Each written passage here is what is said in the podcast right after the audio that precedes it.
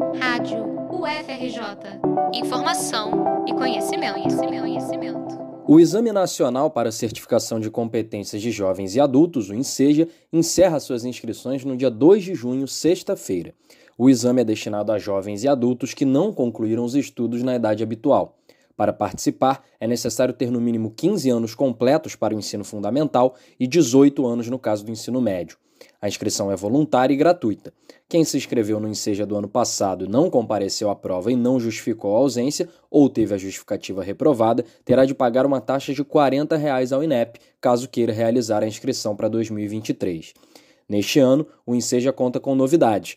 Inscritos com deficiência visual terão a opção de cartão resposta ampliado e pessoas com transtorno do espectro autista terão correção diferenciada de suas redações. Nos dois casos, os laudos aprovados em 2022 para o mesmo tipo de atendimento em 2023 não precisarão ser reenviados. Além disso, travestis, transexuais ou transgêneros com nome social cadastrado na Receita Federal não precisam mais enviar documentação comprobatória. As inscrições para o Enseja devem ser feitas pelo site do INEP, no portal do Governo Federal. O edital também está disponível na página do Instituto. Todas as provas serão aplicadas no dia 27 de agosto. Reportagem de Pedro Guevara para a Rádio UFRJ.